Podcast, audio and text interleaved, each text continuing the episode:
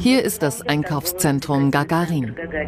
Für Informationen drücken Sie die 1. Um mit der Geschäftsleitung zu sprechen, Guten Morgen, ich habe einige Dokumente für Oleg Jurov und Sie haben mir diese Adresse gegeben. Vavilova Allee 3, aber das ist ein Einkaufszentrum.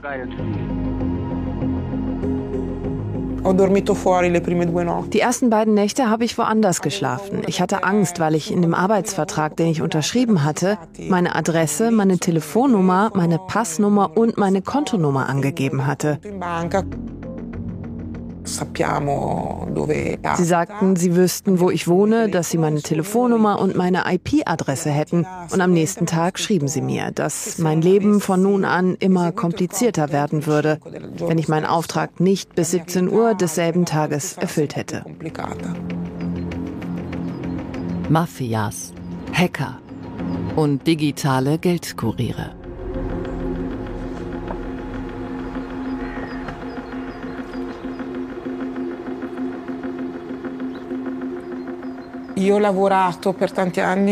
Ich habe viele Jahre im Verkauf gearbeitet und letztes Jahr meinen Job verloren.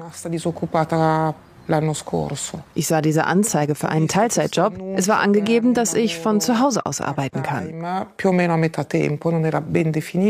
Man brauchte einen Internetanschluss, ein Mobiltelefon und einen Computer.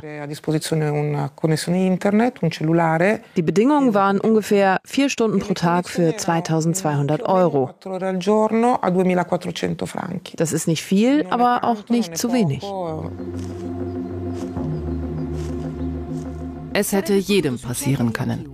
Aber es passierte dieser Frau, die wir zu ihrer Sicherheit Katja Ronki nennen werden. Eine ehemalige Verkaufsangestellte aus der Gegend von Lugano, auf der Suche nach einem Job. Ihr Leidensweg begann im September 2019.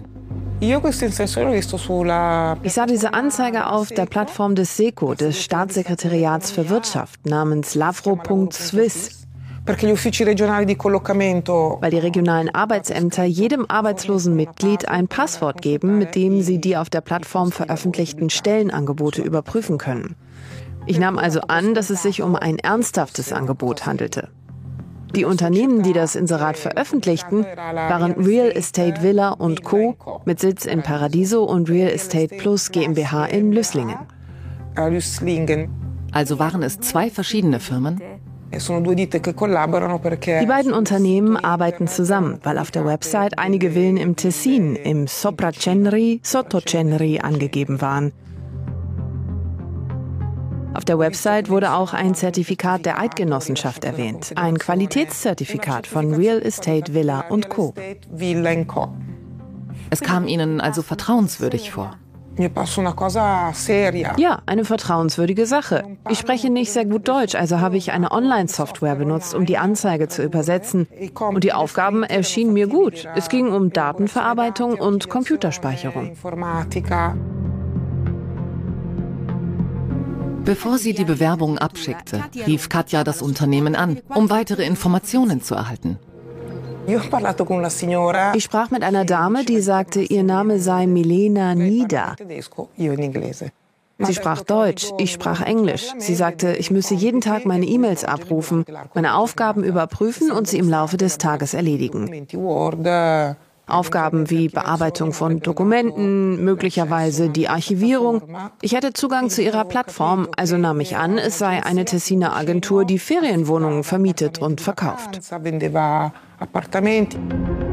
Sie bewarb sich also und reichte alle geforderten Unterlagen ein, einschließlich ihrer Kontonummer.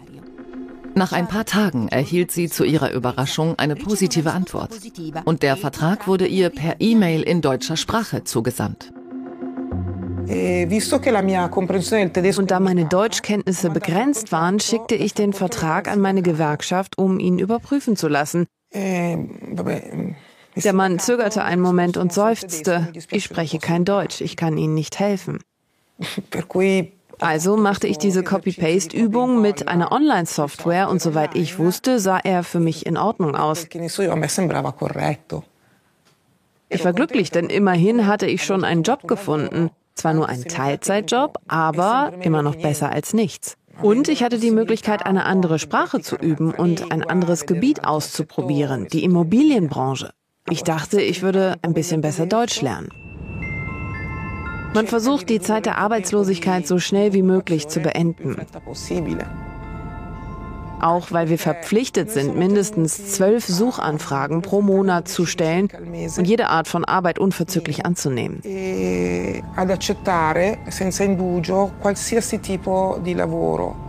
Ich hatte also Angst, dass ich, wenn ich die Stelle nicht annehme, mit Strafen überhäuft werde, die hier wie Konfetti beim Karneval fallen. Ein anderer Kanton, ein anderer Stellensuchender, der in die gleiche Falle getappt ist. Nick Calvetti aus Freiburg hat jedoch einen Vorteil. Er spricht gut Deutsch und hat im Personalwesen gearbeitet. Ich wurde motiviert, weil ich seit 2015 im Ruhestand war. Und nachdem ich zwei oder drei Jahre lang Spaß an der Gartenarbeit hatte, wollte ich mir eine Nebenbeschäftigung in dieser Richtung suchen, wo ich auch unter Menschen bin. Ich war es schon immer gewohnt, unter Leuten zu arbeiten, auch dank des Sports. Ich war lange Zeit Fußballtrainer. Und das hat mich veranlasst, wieder nach einer Beschäftigung zu suchen. Und wie wollten Sie einen Job finden? Ganz einfach. Ich habe meinen Lebenslauf aktualisiert und bin dann ins Internet gegangen. Ich erwähnte meine große Berufserfahrung, dass ich es gewohnt bin, unter Menschen zu sein und auch, dass ich es gewohnt bin, Menschen zu führen. Ich habe alle meine Unterlagen über meine früheren Berufserfahrungen beigefügt und natürlich auch erwähnt, dass ich nicht karriereorientiert bin. Ich bin ja fast 70. Fast 70. Der Rentner war sich bewusst, dass es ein schwieriges Unterfangen werden würde und stellte sich der Herausforderung, auf dieselbe Anzeige zu antworten, die bereits das Interesse von Katja Ronki geweckt hatte. Grundsätzlich war ich interessiert an einem Job zwischen 30 und 50 Prozent. Ich wollte keine festen Arbeitszeiten mehr haben, also habe ich diesen Prozentsatz angegeben. Und dann ist mir diese Anzeige aufgefallen. Für 2200 Euro. Ich dachte, zwischen 30 und 50 Prozent für 2200 Euro sei ideal. Ich habe mich beworben und sie haben ziemlich schnell geantwortet und gesagt, jawohl, so etwas wie mich suchen sie. Wissen Sie, wenn man drei Jahre lang nach einer Stelle sucht, ist es überraschend, wenn gleich der erste oder zweite schon sagt, genau so etwas wie Sie suchen wir. Für mich war das eine freudige Nachricht. Beigefügt war auch gleich der Arbeitsvertrag. Dann habe ich gedacht, okay, das ist wahnsinnig schnell. In Anbetracht meiner Berufserfahrung kamen mir dann aber doch Zweifel. Ich sagte mir, dir bietet doch keiner 2200 Euro an, ohne dich auch nur einmal getroffen zu haben und meine Kompetenzen zu kennen. Und auch aufgrund meiner früheren Tätigkeit, wo Geldwäsche bei Post Finance ein großes Thema war, kam mir das in den Sinn. Nick Calvetti legte die Dinge auf Eis. Er beschloss, einige Nachforschungen über Real Estate Plus anzustellen und schrieb eine weitere E-Mail an den Personalleiter. Ich habe dieser Frau Niederhaus geschrieben und ihr einige sehr direkte Fragen gestellt. Wie kommt es, dass Ihre Telefonnummer nirgends zu finden ist? Ich habe geschrieben, was bedeuten die Punkte 4 und 4.3 im Vertrag, die sich speziell auf die Verpflichtungen bezogen, und schrieb, Sie bieten mir über 26.000 Euro pro Jahr, ohne mich kennenlernen zu wollen? Und ich weiß, seit ich bei Post Finance arbeite, wenn Verträge unterschrieben und dann eingescannt werden, dann ist das nicht gültig. Ho anche chiesto, come faccio a trovare il Kirchenweg 309? Und wie man den Kirchenweg 309 findet, habe ich noch gefragt. Im Kirchenweg gab es dort nur ein Haus, das Architekturbüro Steiner. Altrimenti sono campi aperti. Der Rest ist leeres Feld. Was haben Sie zu diesem Zeitpunkt gedacht? Ich hatte ein starkes Gefühl, dass da irgendetwas seltsam war. Und ich dachte, ich rufe besser diesen Herrn Steiner an.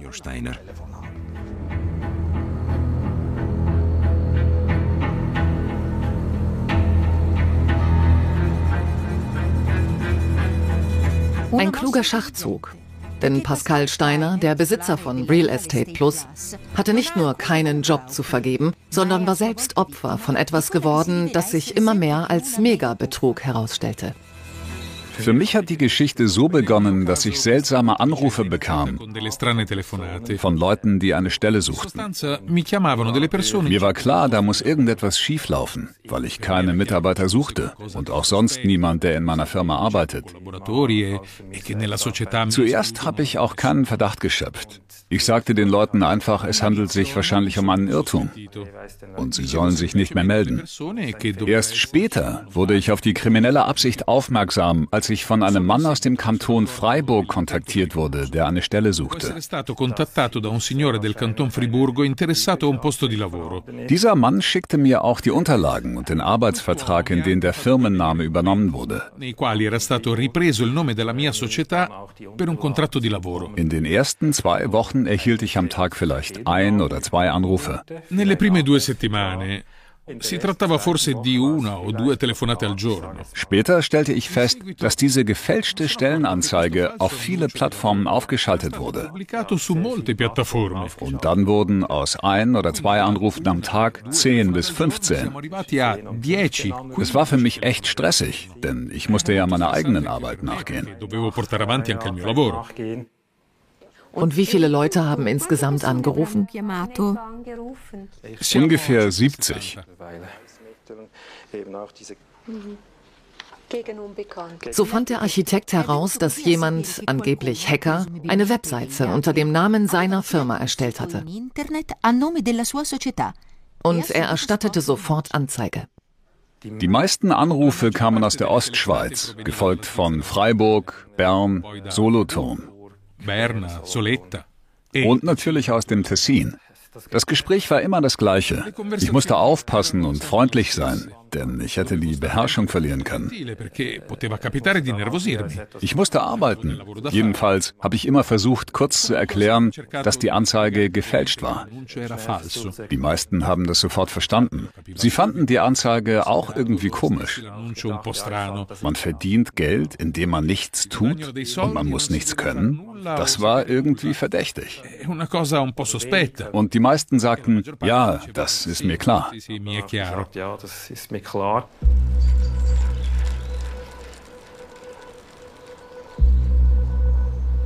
Es gibt Telefonate, die mich besonders berührt haben. Ein Anruf kam von einem Mann, der den Vertrag schon unterschrieben hatte. Er hatte den Betrügern seine Kontodaten zur Verfügung gestellt und eine Überweisung von Zehntausenden von Schweizer Franken erhalten. Und dann wurde er massiv bedroht, damit er das Geld an eine bestimmte Adresse schickt. Ich gehe davon aus, dass es natürlich um Geldwäsche ging. Mir ist aufgefallen, dass viele der beteiligten Personen Personen nicht sehr gut Deutsch oder eine andere Landessprache beherrschen und wahrscheinlich nicht einmal den Vertrag gut lesen konnten oder herausfanden, dass der Text so viele Rechtschreibfehler enthielt, dass er zumindest sehr verdächtig war.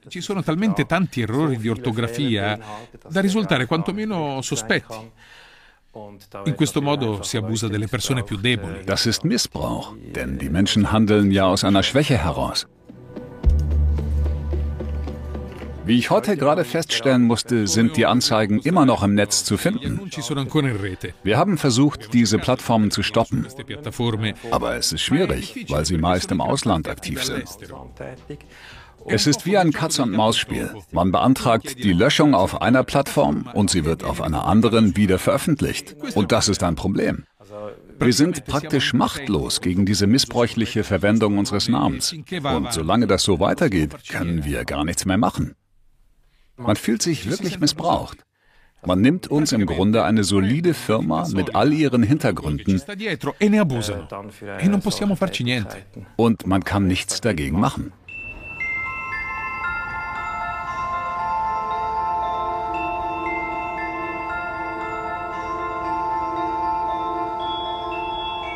In der Zwischenzeit ist es uns gelungen, den Anwalt des Immobilienbüros in Paradiso zu kontaktieren, das anscheinend eine Tochtergesellschaft von Pascal Steiners Firma ist. In Wirklichkeit handelt es sich um zwei verschiedene Unternehmen, die Opfer desselben Betrugs geworden sind.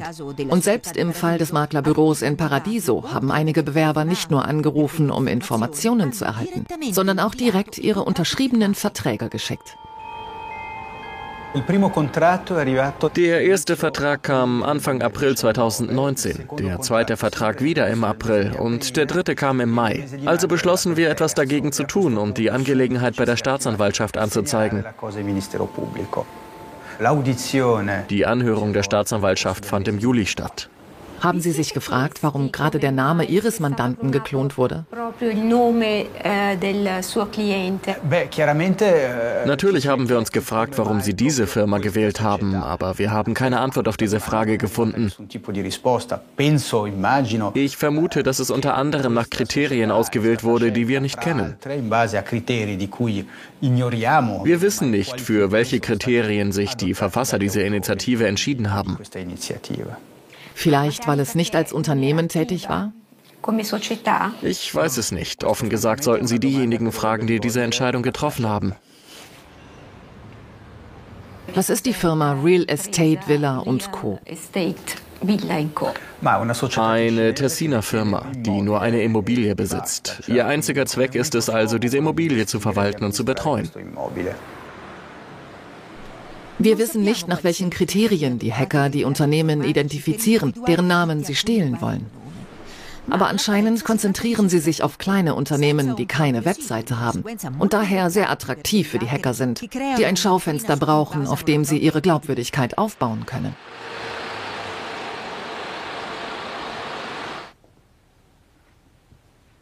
Wir haben beschlossen, weiterzugehen und nach der Anzeige zu suchen, die Katja Ronki und Nick Calvetti beantwortet haben.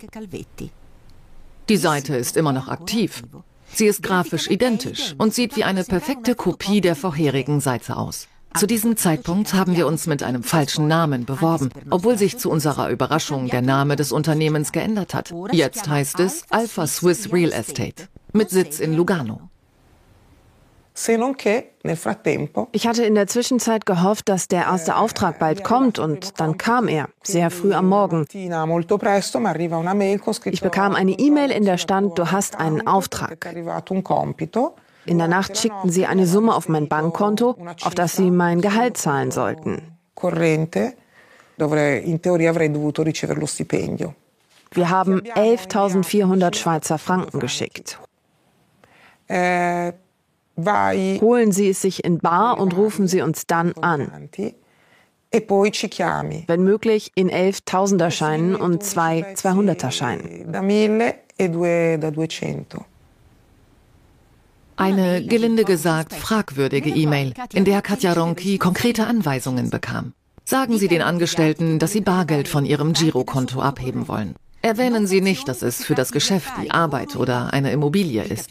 Sagen Sie, dass es sich um eine private Transaktion für den persönlichen Gebrauch handelt. Sie könnten zum Beispiel sagen, dass Sie das Geld für teure Medikamente brauchen. Und was haben Sie gedacht? Dass es merkwürdig war. Ich wollte es herausfinden, denn nach dem, was ich in dem vorangegangenen Telefonat mitbekommen hatte, hieß es, dass es Leute gäbe, die Ferienhäuser vermieten würden. Ich habe also nicht verstanden, warum sie mir dieses Geld geschickt haben. Ich wollte es abheben und rief dann an, um die Sache zu klären, weil ich dachte, ich müsste eine Anzahlung für eine Wohnung für jemanden leisten, der in letzter Minute anreisen würde.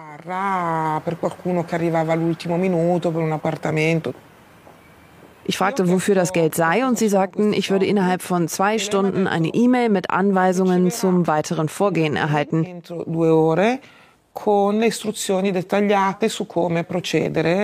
Und dass ich das Geld bei mir behalten sollte. Haben Sie sie irgendwie unter Druck gesetzt? Wenn ich meinen Auftrag innerhalb von 24 Stunden ausführen würde, bekäme ich 90 Euro extra und noch mehr Geld, um die Kosten zu decken. Im Grunde wollten sie, dass dieses Geld von ihrem Konto verschwindet. Es sollte sofort von meinem Konto abgehoben werden, ja. Das Einzige, was wir haben, um herauszufinden, wer hinter diesem digitalen Betrug steckt, sind die Adressen der Webseiten, auf denen die Stellenanzeigen veröffentlicht wurden. Hinter jedem Domainnamen stehen Kontoinhaber und Provider, also die Personen, an die man sich wendet, um Eigentümer eines Domainnamens zu werden. Wir können diese Daten, die öffentlich sind, einsehen und herausfinden, woher die Besitzer einer Website, die wir besuchen, kommen. Im Fall von Real Estate Plus wissen wir, dass sich die Seiten physisch auf einem Computer befinden, der auf einem Server in den Niederlanden steht. Er wird von einem Unternehmen betrieben, das diese Art von Service für alle möglichen Webseiten anbietet. Ist das normal? Völlig normal. Ich kann Eigentümer einer Website sein, die sich in Luxemburg, in Frankreich oder in den Vereinigten Staaten befindet. So ist das im Internet. Gibt es noch andere Informationen, die Sie gesehen haben? Hier sehen wir, wo sie registriert wurde. In diesem Fall können wir an diesem .ru sehen, dass sie bei einem russischen Dienstleister registriert wurde An sich ist das nicht illegal, aber es gibt uns einen Hinweis auf die Entscheidungen, die die Leute getroffen haben, die die Website eröffnet haben. Es gibt auch andere interessante Hinweise, die uns eine Vorstellung davon geben, wer hinter dieser Art von Geschäft stecken könnte. Anstatt in einem einfachen Text zu schreiben, wurde eine grafische Formulierung gewählt. Das ist ein in diesem Bereich sehr verbreiteter Trick, um zu verhindern, dass Suchmaschinen wie Google die Seite anzeigen, wenn man nach dem Unternehmen sucht. Das war die erste Firma. Inzwischen sehen wir aber, dass es einen weiteren Eintrag gibt, der von einer Firma namens Alpha Swiss Real Estate stammt. Das erste Interessante an dieser zweiten Domain ist, dass sie die exakte Kopie der ersten ist. Das Einzige, was sich geändert hat, ist der grafische Streifen, in dem der Name der Firma steht, die sie imitieren. Auch hier der gleiche Trick. Die Verwaltung des Website-Codes ist identisch. Die verlinkten Dokumente sind die gleichen. Der einzige Unterschied besteht darin, dass sich der Server in der Republik Moldau befindet. Wie im vorherigen Fall haben wir die gleiche Stelle, bei der der Domainname registriert wurde, nämlich in Russland.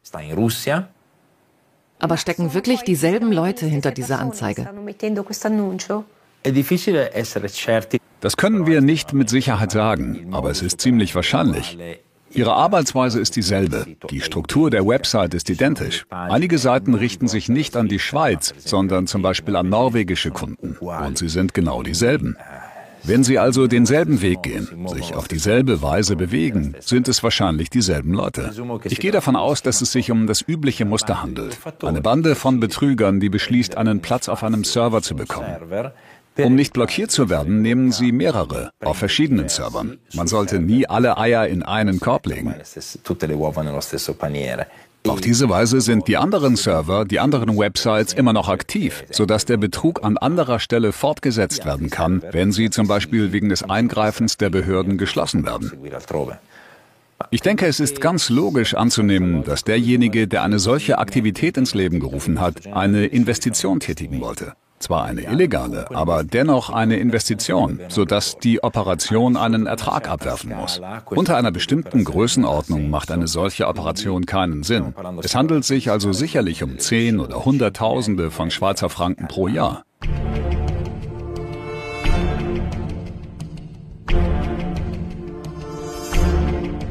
Ein paar Tage sind seit unserer Online-Bewerbung vergangen, als wir eine E-Mail erhalten. Der Absender ist ein Züricher Unternehmen namens Smart Support, das uns einen Job anbietet. Wir haben die Adresse überprüft, aber es gibt keine Spur von einer solchen Firma.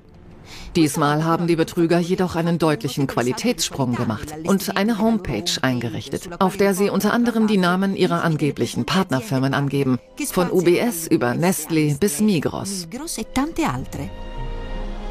Wenn Sie mit einem Mitarbeiter der Personalleitung sprechen möchten, drücken Sie die 1.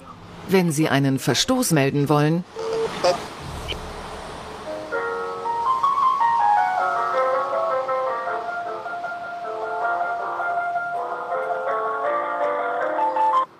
Hallo, willkommen bei OneSource. Ich bin Vincenza. Wie kann ich Ihnen helfen? Ja, guten Morgen. Ist da Smart Support?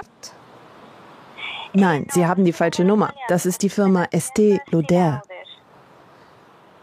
Ah, äh, Aber diese Nummer ist die Nummer der Firma Smart Support in Zürich. Smart Support di Zurigo. Nein, vielleicht haben Sie sie geändert? Das ist unsere Nummer, wirklich. Wir sind nicht diese Firma. Wir sind Estée Lauder. Sie sind Estée Lauder? Ah.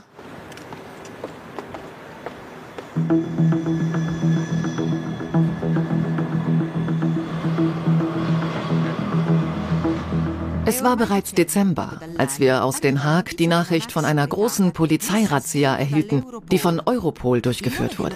Der Name der Operation Emma 5, European Action Against Money Mules. Also gegen Hackerbanden, die Menschen zwingen, Geld zu waschen.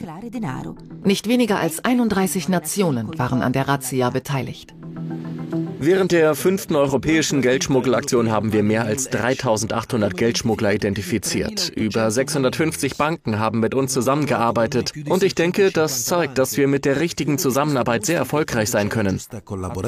Mit Emma 5 ist es uns gelungen, auf der Grundlage der von uns ermittelten Transaktionen rund 13 Millionen Euro zu blockieren, die nicht in die Hände von Kriminellen gelangt sind. Cyberkriminelle zu fangen ist ziemlich ziemlich schwierig. Es gibt viele Herausforderungen, die wir als Ermittlungsbehörden bewältigen müssen. Wir haben auch große Schwierigkeiten, die Rechtssysteme der beteiligten Länder aufeinander abzustimmen. In der Tat haben wir große Probleme im rechtlichen Bereich. Wenn wir Rechtshilfeersuchen benötigen, kann das sehr lange dauern und die Rechtsgrundlagen sind nicht immer klar, wenn wir in verschiedenen Ländern arbeiten. Und natürlich ist es zum Beispiel bei der Cyberkriminalität sehr selten, dass ein Verbrechen nur in der Schweiz stattfindet stattfindet und dass sich das Opfer, der Kriminelle und die Infrastruktur in einem Land befinden. Sie sind in der Regel über verschiedene Länder verstreut und werden von den Kriminellen oft so ausgewählt, dass sie in bestimmten Ländern stattfinden, in denen die rechtliche Zusammenarbeit vielleicht nicht so gut funktioniert wie in anderen Ländern.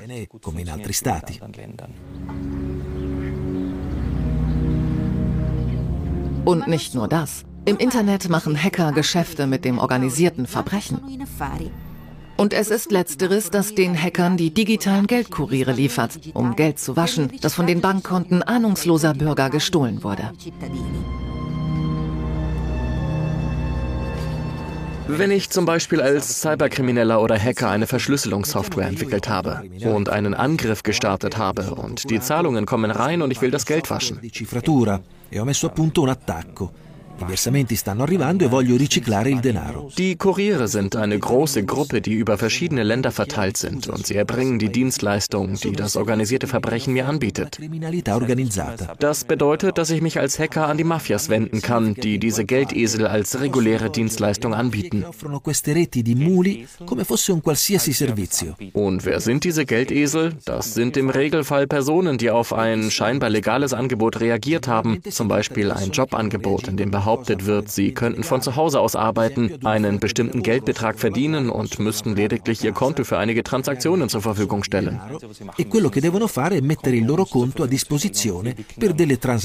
Auf ihr Konto erhalten sie dann einen Betrag, den sie weiterleiten müssen und von dem sie wahrscheinlich einen kleinen Teil behalten können. An der Europol-Razzia waren auch vier Kantone beteiligt. Zürich, Basel, Waadt und Aargau. Auf den Konten der Schweizer Drogenkuriere wurden mehr als 7 Millionen Euro gesperrt. 175 Geldesel wurden identifiziert und 264 Opfer, deren Bankkonten geknackt wurden. Und schließlich wurden 45 Ermittlungen von den vier kantonalen Staatsanwaltschaften eingeleitet. Aber die Teilnahme an der Operation war freiwillig und das Tessin hat sich geweigert, sich anzuschließen, sodass der Fall Katja Ronki noch offen ist. Und wir wollen mehr herausfinden. Was haben Sie mit dem Geld gemacht? Haben Sie es abgehoben und hierher gebracht? Ja, ich habe es mit nach Hause genommen. Zuerst dachte ich, es sei schmutziges Geld, der Erlös aus dem Verkauf, der nicht in den Kreislauf gebracht werden konnte che non potevano essere immessi sul circuito. Denn selbst wenn nur zehn von uns auf diese Anzeige antworten würden, pro Person 11.000 Franken jede Woche, Dann würden Sie schnell 10 Millionen in Bar machen, oder? Und woher kam das Geld auf Ihrem Konto? Das war nur eine Reihe von Zahlen und der Name Urs UBS. Ich hatte nicht vor, Sie anzurufen und zu fragen. Dieser UBS-Kunde war also das vorgelagerte Opfer dieses Betrugs. Von seinem Konto hatten die Hacker die 11.400 Franken gestohlen, die auf das Konto von Katja Ronki umgeleitet wurden. Im Moment sind einige der häufigsten Methoden, um Geld von einem Girokonto zu stehlen, diese. Man kann zum Beispiel den Computer infizieren, der für das Homebanking verwendet wird, sodass der Benutzer sein Homebanking aufruft, einen normalen Vorgang durchführt und nicht weiß, dass er über seine eigene Webcam, die in den Bildschirmen vieler Laptops eingebaut ist, beobachtet wird. Non sa che viene osservato attraverso la propria telecamera, quella che c'è incorporata negli schermi di molti. Der Betrüger wartet darauf, dass der Benutzer geht, übernimmt die Kontrolle über Maus und Tastatur und führt eine weitere Transaktion durch. Das ist eine ausgefeilte Technik. Aber es gibt auch andere, die hauptsächlich auf Psychologie beruhen. Sie erhalten zum Beispiel eine Mitteilung in Papierform. In der heißt es, es gibt ein Problem mit Ihrem Konto. Wir haben es zu Ihrer Sicherheit gesperrt. Der Briefkopf sieht authentisch aus. Bitte rufen Sie diese Nummer an. Der Kundenservice ist für Sie da. Das Opfer ruft die Nummer an, die zwar einem Betrüger gehört, aber offenbar eine Kundenbetreuungsnummer ist. Eh,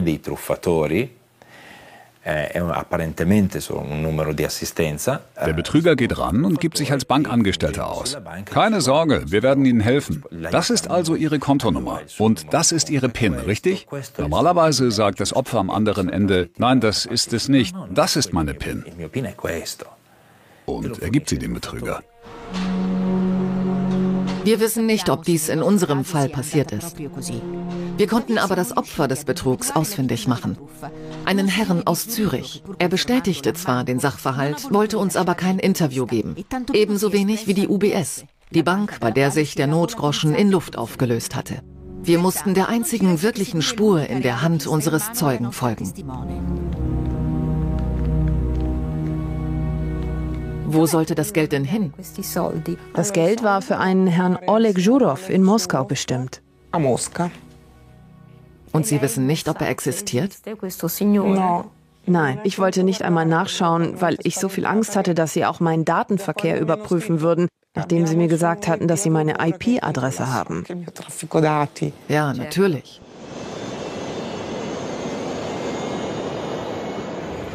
Времени между Миланом и Москвой плюс 2 часа. В интересах вашей безопасности просим вас оставаться на своих местах.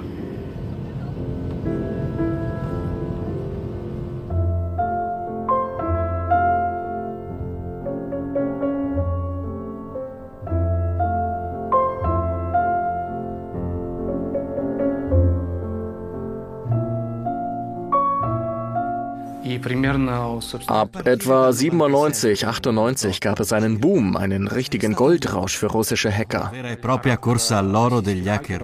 Als sie merkten, dass sie mit Hacking eine Menge Geld verdienen konnten.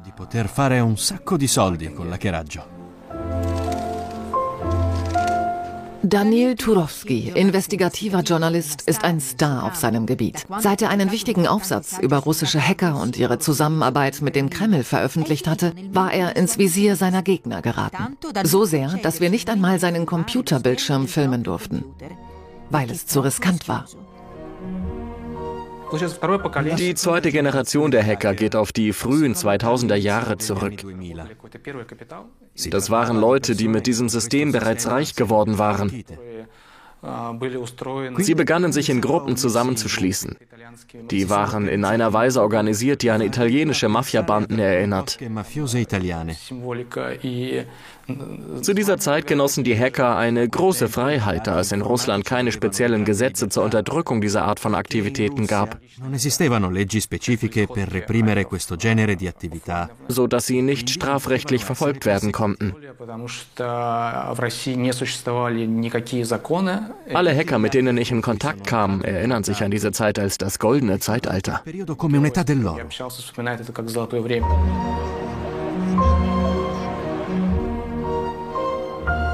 Aber die wirkliche Revolution war 2012, als die ersten Cyberkriegsangriffe unter dem Kommando der russischen Behörden gestartet wurden. Sie begannen, junge und talentierte Universitätsstudenten zu rekrutieren, um sich mit einigen Bereichen der Cybersicherheit zu beschäftigen. Zur gleichen Zeit begannen die ersten Experimente mit Cyberangriffen. Diese Hacker sind viele, einige hundert. Und sie sind gezwungen, für die Spezialeinheiten zu arbeiten, wenn sie nicht ins Gefängnis wollen. Normalerweise werden die Hacker gezwungen, sich zu entscheiden, da sie erwischt werden, wenn sie große Angriffe auf russische Banken oder russische Kunden verüben. Danach werden sie in den meisten Fällen zu einer Befragung vorgeladen, zum Beispiel von den Geheimdiensten der Russischen Föderation oder in anderen Ministerien, wo sie die Wahl haben, entweder im Gefängnis zu landen oder mit dieser Institution zu kooperieren. In der Regel entscheiden sich fast alle für eine Zusammenarbeit und führen verschiedene Aufträge aus. Es kommt aber auch vor, dass einige von ihnen gegen Bezahlung bei größeren Angriffen auf einen anderen Staat angeheuert werden. Manchmal sind diese Angriffe das Werk illegaler Hacker. Wenn ich das richtig verstehe, bedeutet das, dass die Geheimdienste diese Hacker für ihre eigenen Zwecke einsetzen, sie aber in die Konten anderer Länder eindringen lassen?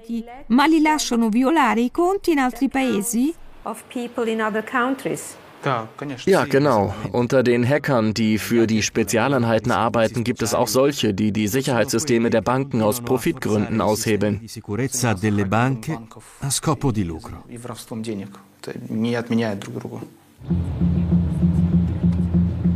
Da Cyberkriminalität von den Behörden geduldet zu werden scheint, ist Cybersicherheit heute ein Milliardengeschäft. Und in Russland, der unbestrittenen Heimat der Hacker, sind einige internationale Giganten aus dem Boden geschossen, die Sicherheitsgeräte für Unternehmen und Privatpersonen anbieten. Die IB Group gehört zu den ersten in diesem Bereich. They develop a lot of tools to Hacker entwickeln eine Vielzahl von Werkzeugen, um Cyberangriffe durchzuführen, um Informationen zu stehlen. Private Informationen wie Bankkonten, Kreditkarten und so weiter. In unserer Agentur haben wir festgestellt, dass diese Cyberkriminellen ihre Werkzeuge zunächst in Russland und anderen östlichen Ländern testen. Und nachdem sie zwei Jahre lang Angriffe in Russland durchgeführt haben, ziehen sie in europäische Länder oder asiatische Regionen. Es liegt also an Einzelpersonen und insbesondere an den Banken, ihre eigenen Sicherheitsvorkehrungen ständig zu aktualisieren, um Cyberlecks zu vermeiden. Uh, Heutzutage geben Banken und Unternehmen viel Geld aus, um ihre Systeme zu schützen. Uh, Deswegen ist es im Moment nicht einfach, Menschen mit bestimmter Malware anzugreifen. Außerdem verwenden Banken Systeme zur Verhaltensanalyse, um ihre Betrugsbekämpfungssysteme zu verbessern. Sie können erkennen, ob sich jemand in ein Konto eingeloggt und versucht hat, Geld zu überweisen. Die Banken sind in der Lage, diese Art von ungewöhnlichem Verhalten zu erkennen und die Überweisung von Geld zu verhindern. Aber wie finden Sie heraus, ob es der Kontoinhaber ist, der eine Transaktion durchführt oder ein Krimineller? Was sind die Anzeichen dafür? Also normalerweise bieten wir diese Dienste an, die man sicheres Banking und sicheres Portal nennt. Diese Systeme sammeln Informationen über das Benutzerverhalten. Und wenn sich jemand anderes bei einem Bankkonto anmeldet, vergleichen wir das Verhalten dieser speziellen Episode mit allen früheren Verhaltensweisen des echten Kunden.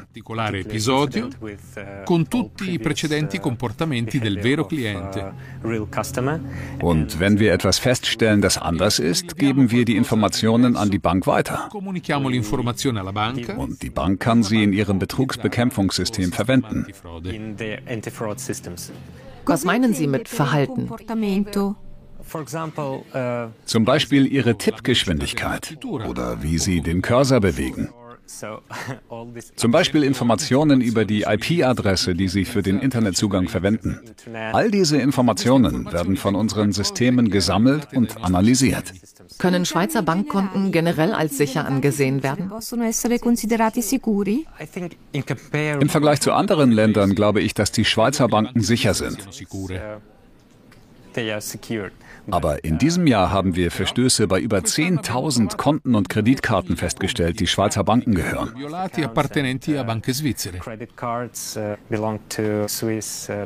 Das haben wir mit unserem System herausgefunden. Mindestens 10.000 Schweizer Bankkunden sind in diesem Jahr betrogen worden.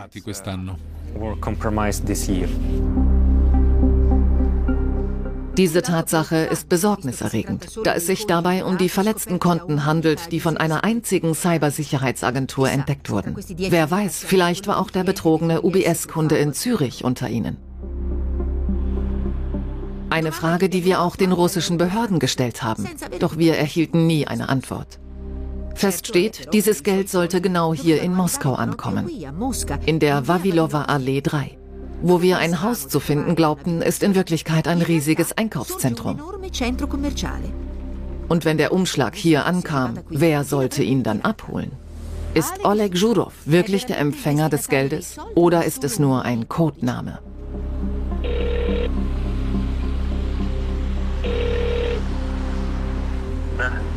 Guten Morgen. Ich muss wissen, wie ich einen Briefkasten mit dieser Adresse mieten kann. Kann ich mit Ihnen darüber sprechen? Mir wurde gesagt, dass Sie mir die Informationen geben können. Ich bin ein Unternehmer, ich habe ausländische Kollegen und wir brauchen einen Briefkasten. Man sagte mir, ich solle zu Ihrem Einkaufszentrum kommen. Was genau meinen Sie? Ein Briefkasten für die Korrespondenz, da wir kein Büro haben, aber eine offizielle Postanschrift für unsere Adresse, für unsere Korrespondenz benötigen. Sind Sie hier Pächter? Nein, wir brauchen nur einen Briefkasten. Sie müssen einen Mietvertrag haben, um unsere Adresse zu bekommen. Sonst wird Ihnen niemand einen Briefkasten geben.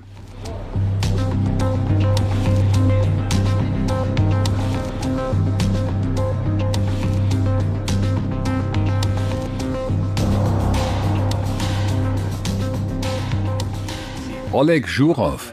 Ich weiß nicht. Versuchen Sie, die Geschäftsleitung zu fragen.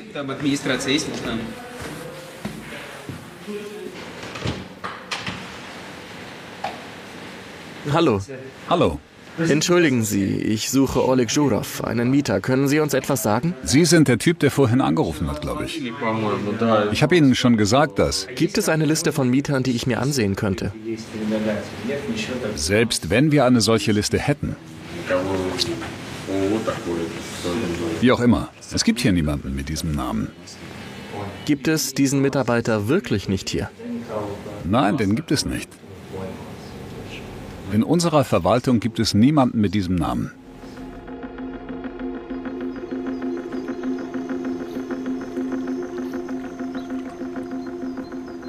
Ich